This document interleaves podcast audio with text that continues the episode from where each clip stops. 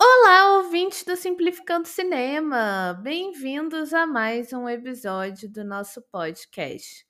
E essa semana vamos falar um pouco sobre a matéria da Folha, que aborda o market share de 1% do cinema brasileiro nas bilheterias do circuito e o problema da falta das políticas públicas e o silêncio do Ministério da Cultura sobre isso.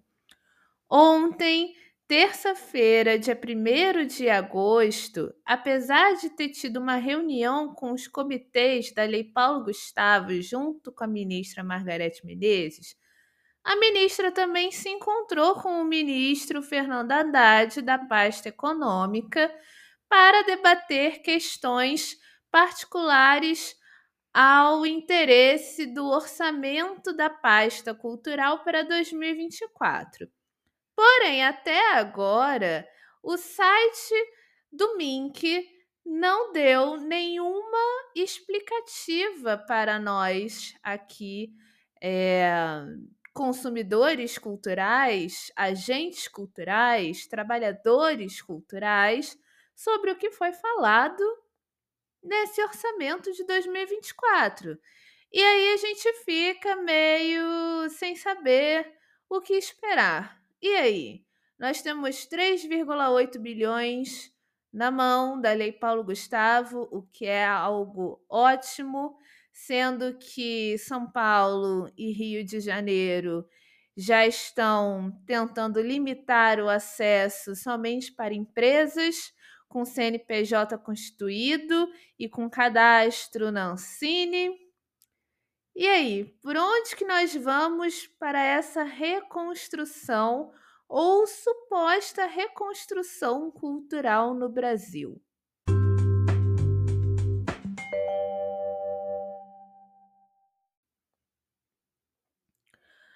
Bom, nós estamos entrando aí no mês 8 do ano de 2023. O Lula foi eleito, teve toda aquela euforia, e nós aqui do campo cultural, né, como um todo, ficamos muito esperançosos de finalmente ter um governo voltado para nós, que nos desse atenção e tentasse sanar pelo menos algumas feridas, não todas, porque isso aí já é, é, um comprometimento de anos, né? E que não cabe somente ao governo Lula, mas a construção política diferente de um Estado democrático de direito. Mas nós ficamos esperançosos, né? Porque nós tivemos todo um toma lá da cá com a questão da Lei Paulo Gustavo, com a questão da Lei Aldir Blanc II, que agora vai virar uma política de fomento anual, né? Ou seja, diferente da Paulo Gustavo, todos os anos nós vamos poder é, captar por esse fomento direto, né? Que é, é basicamente um braço um pouco mais, é, digamos assim, diverso da Rouanet, né? Porque é um fomento em que você não precisa correr atrás do patrocínio, é um, um investimento que o Estado está comprometido a fazer para que se desenvolva também essa área cultural mais independente, né? Aqueles projetos que infelizmente não conseguem captar tantos recursos assim via Lei Rouanet, que é uma lei que se tornou completamente penosa para os pequenos agentes culturais, além de ter se tornado um elefante branco para toda a sociedade brasileira quando a gente quer falar contra as políticas públicas. O que não quer dizer que a Lei Rouanet tem que acabar, né? Mas precisaria aí ter uma grande melhora. Pois bem, mas Rouanet a gente precisa abordar isso aí num episódio só dela, porque é uma lei com muitas nuances dentro, né? Você não pode fazer longa-metragem, mas pode fazer curta, enfim. São outros 500. Mas durante esses oito meses de 2023, o setor até que deu um pouco do benefício da dúvida, né? E aí eu falo muito por mim, não é, de uma opinião geral, até porque algumas pessoas que conversam comigo regularmente, que trabalham com cultura, já estavam se sentindo meio decepcionadas com essa questão da demora é, da aprovação é, de recursos a demora de liberação de dinheiro, enfim. Todo mundo está muito ansioso, né, para conseguir colocar algum dinheiro no bolso, porque é, colocando em expectativas assim ruins, mas não tão ruins, tem muita gente aí que está fora do trabalho há quatro anos já, né? Muita gente teve que procurar outras ocupações. Eu mesma tenho relatos de amigas que se formaram recentemente e que estão indo muito para o campo do marketing, da produção da publicidade, porque em cinema propriamente a coisa não está fluindo, né? Então imagina, você gasta quatro anos da sua vida investindo numa formação e quando você chega no vamos ver, né, em que você estudou tudo, teve a oportunidade de estágio, se é que teve, né, porque até isso é, anda muito difícil, isso muito antes da gente pautar golpe, é, a gente tem essa, essa falta de mão de obra especializada porque as pessoas estão indo para outras áreas porque elas precisam ganhar dinheiro, né? E aí não tem como a gente segurar. E edital público, a gente sabe que é isso, né?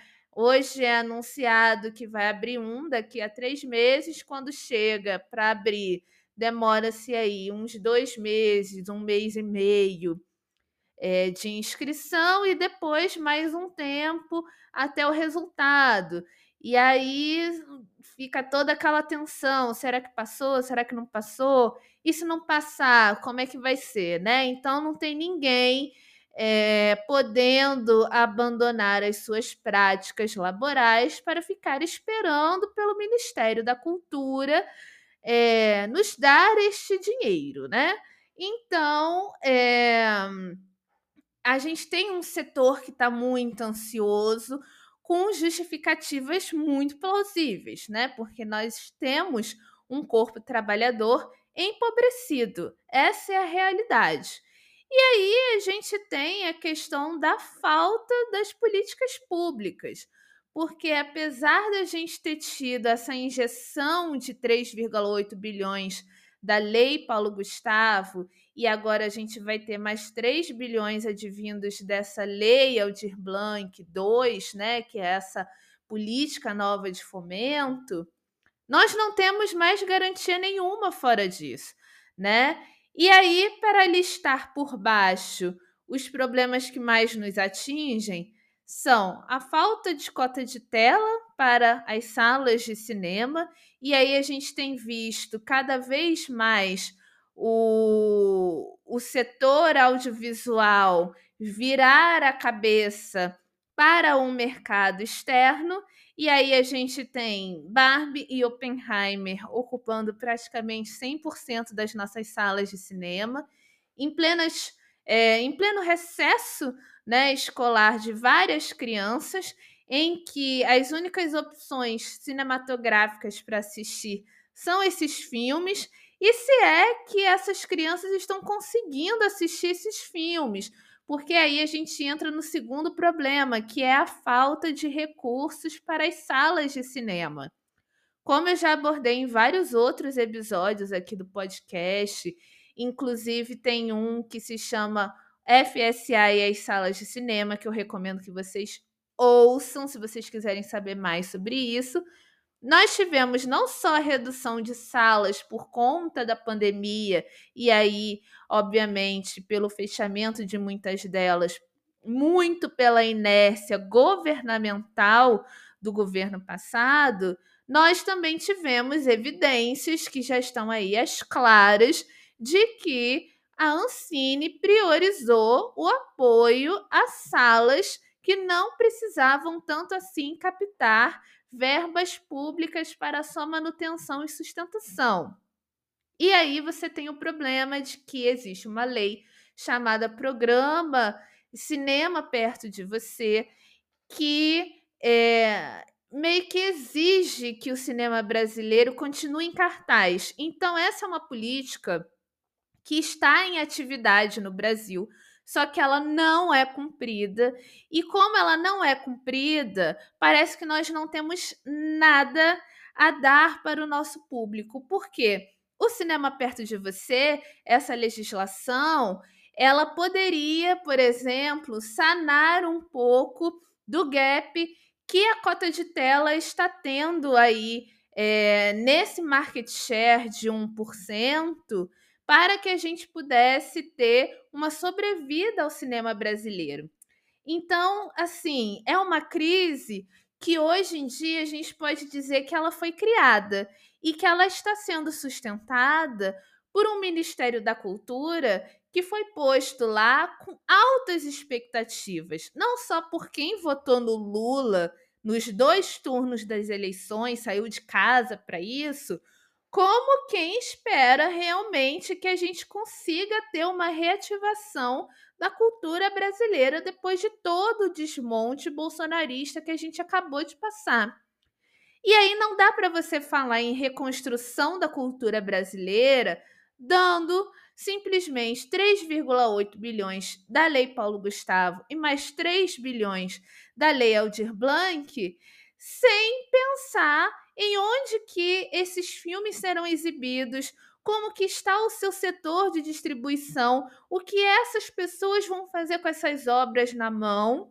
E sem muito acesso também ao mercado estrangeiro, porque a gente ainda pode pensar, ah, o cinema brasileiro sempre é muito bem recebido em festivais internacionais. Mas para chegar no festival internacional, você precisa ter verba para distribuição. E aí você vai fazer um curta-metragem é, numa cidade que não é o Rio de Janeiro e nem a cidade de São Paulo, e você tem uma, um investimento, pelo menos da lei Paulo Gustavo, muito reduzido. Então você vai ter aí, é, por exemplo, dar o exemplo aqui do que será o edital de Niterói. Niterói é uma cidade do Rio de Janeiro, da região metropolitana do Rio de Janeiro, que tem 500 mil habitantes somente, e nós lá recebemos 3 milhões de reais da Lei Paulo Gustavo. E o edital da Lei Paulo Gustavo na cidade simplesmente será é, um apoio para 11 contemplados em curta-metragem, com 50 mil cada.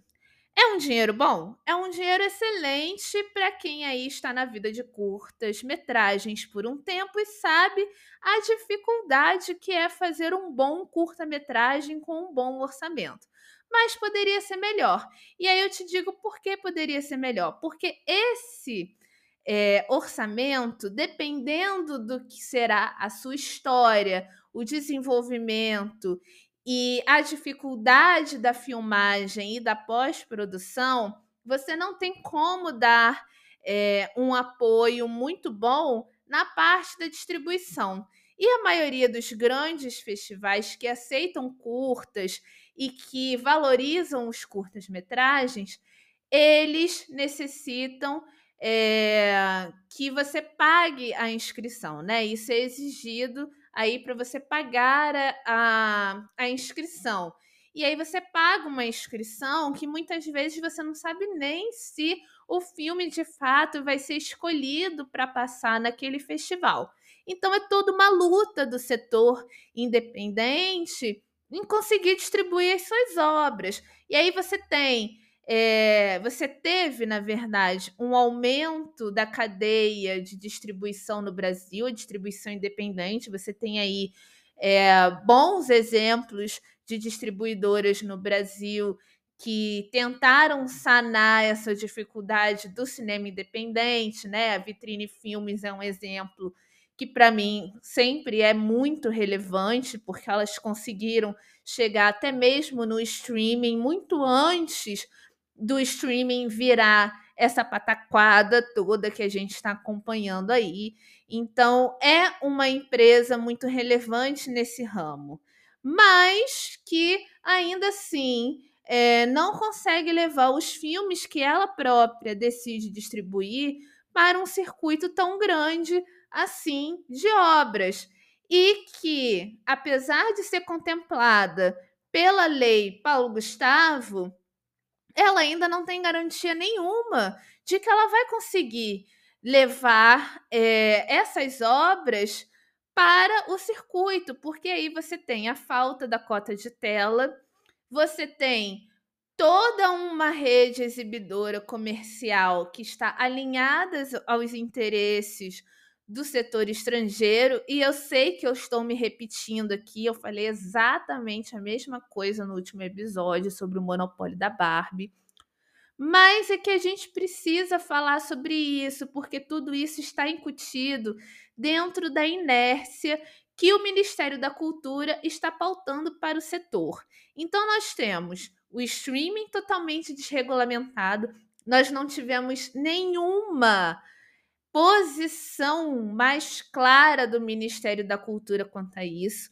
Nós temos uma é, agência reguladora de cinema que não está interessada em regulamentar o setor porque está em coluio com este mercado estrangeiro.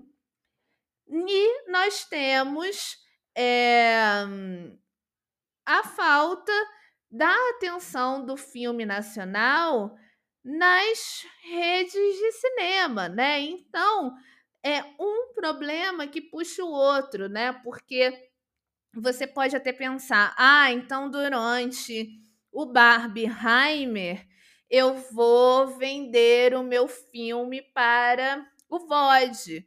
Mas aí você chega no VOD e você não tem direito nenhum e aí você precisa vender aquela obra para o VOD. O VOD vai fazer milhões em cima daquele título e você não vai receber absolutamente nada. E aí a quem recorrer? Se aí você fica frustrado em um primeiro momento com a questão do VOD, e aí, como você já assinou um contrato completamente unilateral, você não tem como tirar aquela obra de lá e aí você não pode vendê-la para lugar nenhum. E aí você tem um Mancini prometendo injetar um bilhão de reais no setor, mas quando saem os primeiros resultados, está tudo centralizado no Rio e São Paulo. E aí vem o grande problema para mim em toda essa inércia que está se desenrolando no Ministério da Cultura o Rio de Janeiro, propriamente a cidade do Rio de Janeiro, porque o estado, aí a gente tem casos, por exemplo, de Niterói, que deixaram uma lei Paulo Gustavo bastante livre. E você tem a cidade de São Paulo, como as duas cidades do país a receberem os maiores recursos da lei Paulo Gustavo e chegar na divulgação do primeiro edital da Prefeitura do Rio de Janeiro para o orçamento da Lei Paulo Gustavo e estar lá como um tapa na cara da maioria dos trabalhadores do audiovisual independente do Rio de Janeiro, que só podem ser inscritos CNPJs que tenham CANEAI aceito pela Ancine e que estejam registradas como empresas na Ancine. E aí eu te pergunto, quem nos últimos quatro anos, que não tinha empresa aberta no Rio de Janeiro, se arriscou a abrir uma empresa, a pagar imposto, a tentar captar primeiros clientes com toda a destruição política e econômica que o último governo deixou na cultura. Zero, né? E se teve alguém que teve essa coragem, meus parabéns, porque isso é realmente um ato de coragem. Eu que estou tentando abrir a minha primeira empresa agora, de audiovisual com um sócio. Nós estamos assim a passos pequeninérrimos. Nós vamos começar a fazer projetos, mas tudo bem simples, assim, bem devagarinho, para que a gente não consiga se enrolar e que a gente consiga, é, pelo menos, tomar um corpo relevante antes que a gente abra um CNPJ e tenha que pagar impostos e mais impostos sem a perspectiva aí é, de mais projetos. Então, para mim, que estou começando, e embora eu esteja começando, eu tenho certa experiência, e para o meu sócio, que também está começando é, nessa questão do fomento é, para si e não para os outros, e aí já tem também a sua experiência, a gente não simplesmente não pode acessar é, um edital desses, que deveria ser para todo mundo, né? E o edital é, do estado do Rio de Janeiro vai ser a mesma coisa. Não se tem a possibilidade de que pessoas físicas inscrevam os seus projetos. Então você exclui não só um grande contingente de pessoas que já captavam para os seus próprios projetos antes é, em captar uma lei que é emergencial, como você também exclui essas pessoas que, assim como eu, querem começar uma coisa sua, um projeto, uma produtora, uma empresa sua aos poucos e não pode entrar é, na lista porque mesmo se eu abrisse meu CNPJ agora, eu não conseguiria. E aí é até entendível, porque geralmente o pré-requisito são dois anos de empresa aberta e bababá. Mas eu não posso, enquanto pessoa física, acessar um edital do Estado do Rio de Janeiro para colocar projeto que alguém confiou em mim e me deu aquilo para é, que eu, a gente possa criar essa nova empresa que aí pagaria mais impostos e aí levaria mais contingente de empregos, etc, etc. E o Ministério da Cultura não fala nada sobre isso. Isso para mim é ultraje. Isso não pode acontecer. A Lei Paulo Gustavo e a Lei Aldir Blanc II são leis que deveriam ser abertas para o público geral de audiovisual. E aí nem é nem público, né? Até errei a palavra. Para o corpo trabalhador geral do audiovisual, principalmente a Lei Paulo Gustavo, porque ela é uma lei emergencial. Ela existe para dar um suporte a tantos trabalhadores e trabalhadoras do campo que não tiveram com que trabalhar nos últimos quatro anos e aí tiveram que ir para outras áreas, tiveram que buscar outras formações, tiveram que sobreviver de frilas muito mais mal pagos do que o próprio audiovisual brasileiro podia dar a elas até então. Isso é empobrecer totalmente uma classe cultural. Isso está errado, isso não é, é digno de soberania cultural. Todo o papo da soberania cultural que a gente viu, a Margarete Menezes, o próprio presidente Lula e tantas outras figuras desse novo Ministério da Cultura falar, nós não estamos vendo, porque a partir do momento que você deixa que Rio de Janeiro e São Paulo exijam somente CNPJ para uma lei emergencial, está tudo errado. E para onde que esses projetos irão? Onde eles serão exibidos?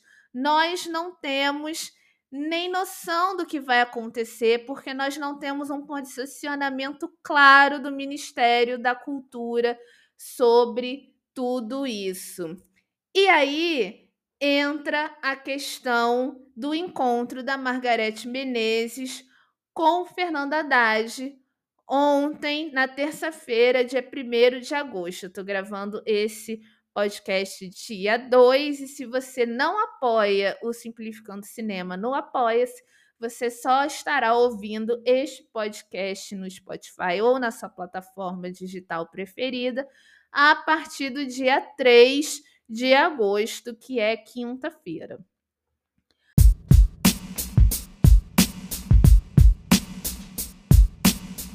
Mas enfim, seja você ou não um apoiador e está ouvindo este podcast na semana ou na semana seguinte, daqui a um mês, um ano, não sei, Margarete Menezes e Fernanda Haddad se encontraram neste fatídico 1 de agosto de 2023. Tiraram fotos, Fernanda Haddad. Fernanda Haddad não, né? A equipe de Fernanda Haddad postou um vídeo dele com a ministra da Cultura falando sobre uma reunião que tiveram sobre o orçamento para 2024.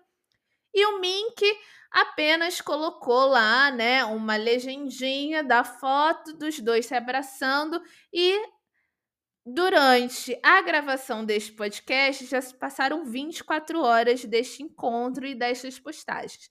E até agora não há nenhuma nota no site do Ministério da Cultura falando sobre o encontro dos dois ministros. Nós estamos em completo apagão, não sabemos o que vai acontecer. E para mim, aí é mais uma coisa que é ultraje que é a questão do Fernando Haddad dar tanta atenção para a regulamentação das apostas esportivas e não ter sequer nenhum parecer para a área cultural, principalmente o audiovisual, com a questão das regulamentações que nós precisamos. Nós precisamos pautar a nova cota de tela, já tem projeto sobre isso e nada acontece. Nós precisamos pautar é, a regulamentação do streaming. Já temos projeto pronto para isso e nada acontece. Com essas duas coisas, somente vou me ater a essas duas coisas no episódio. Nós estamos jogando fora bilhões de reais que nós poderíamos já estar em curso para arrecadar para a economia brasileira sendo o setor cultural como um todo a quinta maior indústria em importância econômica para o Brasil, sendo a segunda maior da região latino-americana. Não é pouca coisa. Nós estávamos até outro dia lá no top 10 mercados mundiais de audiovisual. Isso precisa ser levado em consideração. Isso precisa estar na pauta do governo e não só na pauta dos ministros, mas da pauta do Congresso Federal. Nós estamos perdendo dinheiro para um mercado estrangeiro que vai sanar a crise criada pela greve dos roteiristas dos atores, que são justíssimas, em cima do nosso mercado audiovisual, porque nós estamos aqui dando a chance dos nossos trabalhadores se virarem completamente para o streaming, aceitarem qualquer subcondição e qualquer subpagamento das plataformas sem nenhuma regulamentação, para que elas ganhem o tanto de dinheiro que elas já ganham aqui dentro do nosso país e ficar por isso.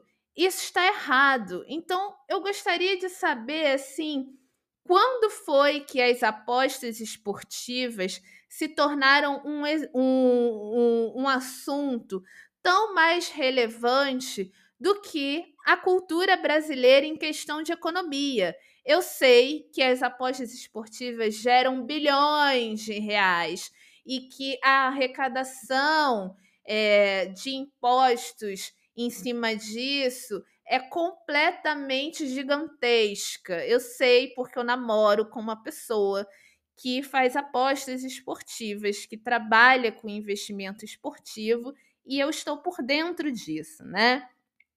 E no meu off de trabalhos de produção audiovisual, eu também trabalho muito com produção audiovisual para o marketing esportivo. Então eu sei é, que as apostas esportivas são importantes para a economia de um país e elas precisam ser regulamentadas por conta de vício de jogo, manipulação, pereré, pororó. Mas qual é o contingente de empregos que as apostas esportivas regulamentadas irão gerar para o Brasil? Qual que é a possibilidade da redistribuição dessa renda, mesmo que se tenha a divisão ali desse imposto que vai ser cobrado para o Ministério do Esporte, para outras atividades aí de saúde, de bem-estar social, que está na MP das apostas esportivas. Mas será que as apostas esportivas vão conseguir gerar mais de 300 mil empregos dentro do nosso país? Será que as apostas esportivas vão conseguir que se abra mais mil empresas voltadas para esse campo esportivo no Brasil? Esses são dados que o FSA conseguiu conquistar, ao passo de que a gente teve aí a regulamentação da TV a cabo com a lei do SEAC, etc. Nós tivemos um crescimento de obras independentes, nós tivemos um crescimento de empresas produtoras abertas, muitas delas que já faliram por conta do projeto de apagamento cultural que foi dado aí pelo bolsonarismo. Nós tivemos um aumento da capacidade de empregos gerados pela atividade, de renda gerada pela atividade, enfim, nós tivemos um impacto econômico nos últimos 15 anos do Brasil, e aí a gente acha que a gente pode abrir um pouco mais, falar até em, em 20 anos, sendo assim é, bem ampla, porque em 2003 a gente ainda não tinha o Fundo Setorial do Audiovisual, mas enfim. Esse, é, nessa contagem de 20, 15 anos, o Brasil conquistou muita coisa.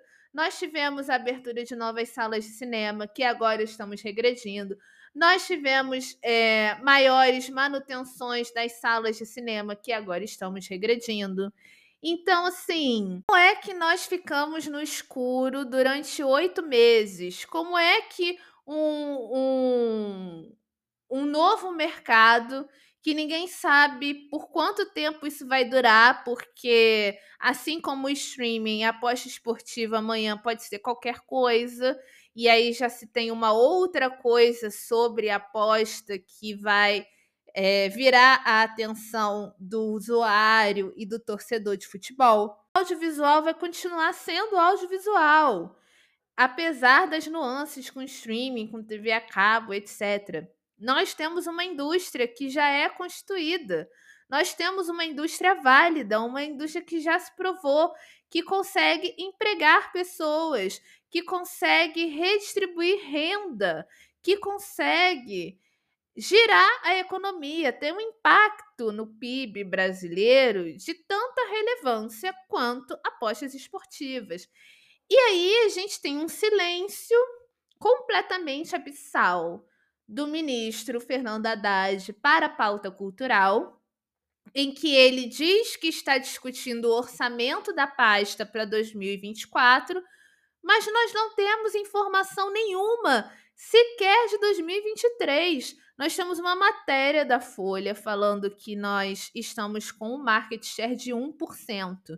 Gente, 1% de market share para o cinema nacional, nós tínhamos no vácuo entre o fim da Embrafilme e o início da Ancine, que foi quando a gente começou a ter Lei Rouanet e Lei do Audiovisual. E nós não tínhamos ali é, uma política audiovisual tão agarrada é, e, e, certinha como nós tivemos depois que Ancine finalmente nasceu, viu a luz. Esse era o market share que nós tínhamos. Depois da criação da Ancine, depois da criação do fundo setorial do audiovisual e até aí 2017, que aí depois os dados começam a ser comprometidos e aí a gente não consegue confiar tanto e volta a confiar agora, ainda um pouco com o pé atrás, nós tivemos quase a marca de 20% de market share para os nossos filmes. É pouco? É, é pouco. Mas sair de 1%, conquistar 20% num período de 20 e poucos anos, porque Ancine está longe até de fazer 25 anos, é uma vitória, é uma conquista que não só colocou o Brasil como um dos 10 maiores mercados cinematográficos do mundo, como provou que a população brasileira gosta de ver conteúdo brasileiro. Pode falar o que for, ah, eu não vou ver filme brasileiro porque é só violência, é só tráfico, é só é, viado, é só não sei o que lá. Não, o público gosta porque você se identifica, porque é muito além disso. Nossos filmes contam as nossas histórias. Isso não tem em cinema nenhum do mundo, é óbvio, porque conta as nossas mazelas, as nossas dificuldades, as nossas alegrias, as nossas construções. Por isso que chama atenção e vai chamar atenção na televisão, que já é hábito cultural do brasileiro há tantas décadas e vai chamar atenção também nas salas de cinema. E aí pode negar à vontade, mas se a gente tivesse uma cota de tela validada hoje, se a gente tivesse a restrição do mercado é, de exibição para o cinema internacional, para que a gente tivesse a possibilidade de lançar as nossas obras e tivesse o respeito por elas em cartaz, a coisa seria completamente diferente. E aí seria diferente voltar ali para o início dos anos 2000, em que a gente teve é, um aumento significativo novamente da bilheteria, que a gente voltou a fazer filme e que as pessoas iam ao cinema. Apesar dos pesares e ter toda a questão da distribuição, é, que a gente ainda precisa melhorar muito. Mas nós não temos nada disso agora. E o ministro Haddad e a ministra Margarete estão falando do orçamento de 2024 e 2023. Cadê as ações? Cota de tela tem que ser um assunto para o Ministério da Economia também. Regulamentação do streaming é um assunto para o Ministério da Economia também. O Ministério da Economia não pode ficar somente com a função de aprovar ou não aprovar o orçamento da pasta. Nós estamos falando de economia. Cota de tela é um assunto econômico para o Brasil. É você colocar dinheiro no seu país porque os blockbusters hollywoodianos estão cada vez mais levando a bilheteria do, dos nossos cinemas. Esse dinheiro não fica aqui. É loucura quem diz, é, quem acha, quem realmente acredita que um título da Disney, um título da Warner está ajudando a salvar os cinemas brasileiros. Não está. O que salva os cinemas brasileiros são filmes brasileiros. Ah, mas tem tanto aí que o borderô, que é aquele, vamos supor, sei lá, como que eu posso colocar, né? O extrato é, de, de, quantas pessoas viram filme. Ai, porque numa semana teve 15 pessoas. Ai, porque no filme tal teve 10. Ah, porque no outro só foi 3 pessoas. Mas isso tem a ver com marketing, que a gente não tem dinheiro. Como eu falei no episódio do, do Monopólio da Barbie, o custo de marketing da Barbie é muito mais do que um custo de produzir, pós-produzir e exibir um filme brasileiro, só no marketing. Então, assim, não ache que o cinema brasileiro tem condições de competir com Hollywood, porque isso sequer é comparável. Nós temos que normalizar a comparação com países latino-americanos. Às vezes, ainda dá para fazer alguma semelhança com países europeus e só. Hollywood é uma coisa que só existe uma vez pelo mundo. O que eles fazem lá é um projeto político, é um projeto de hegemonia cultural, é um projeto de soft power. O que a gente pode fazer aqui, que pode até copiar um pouco desse exemplo, mas nunca vai ser lá. Então a gente precisa primeiro preservar a nossa soberania cultural, que é o que a gente não está fazendo.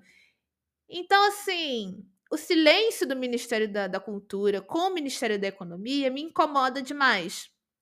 E está incomodando cada vez mais o setor. É uma luta para ser ouvidos. E aí, daqui a um mês, nós vamos ter mais um blockbuster faturando 2.300 salas de cinema, e aí volta toda a discussão da falta da cota de tela, volta toda uma opinião pública enviesada que não se interessa de estudar o tema, de procurar, porque não tem aonde procurar, porque os grandes jornais não vão pautar isso de novo com o mesmo afinco que pautaram agora com Barbie. E vamos ficar no limbo. Que orçamento de 2024 é esse? O que, que será feito dentro desse orçamento?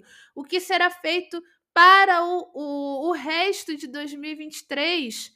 Lei, lei Paulo Gustavo somente para CNPJ nas duas maiores cidades do Brasil em questão é, de produção audiovisual. E aí, vai ficar por isso mesmo? Tudo isso para mim é tema econômico. Tudo isso para mim é relevante para o ministro Haddad se interessar e perguntar.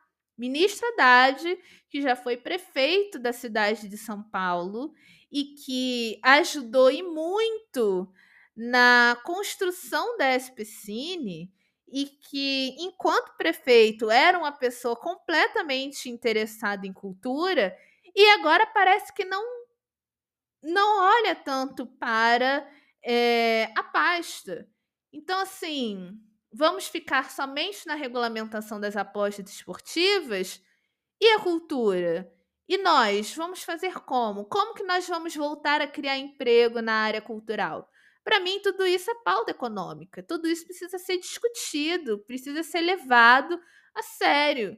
E não só na reunião entre ministros tem que ser levado para o Congresso Federal. E aí eu acho, né, que eu já falei demais nesse episódio, mas eu precisava colocar isso para fora, porque as pessoas precisam é, saber que esse silêncio do Ministério da Cultura não pode mais acontecer, assim como o silêncio da Ancine, a omissão da Ancine para isso também não pode acontecer.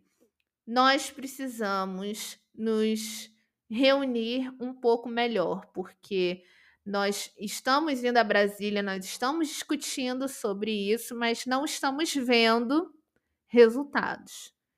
E isso precisa mudar. E precisa mudar no primeiro ano do governo, não pode mudar lá para o quarto e último ano do governo. Nós temos um setor empobrecido.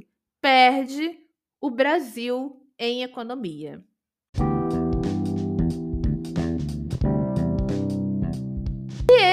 foi mais um episódio do Simplificando Cinema. Se você gostou, considere apoiar o projeto a partir de um real mensal diretamente da plataforma Apoia-se. Um grande abraço e até breve.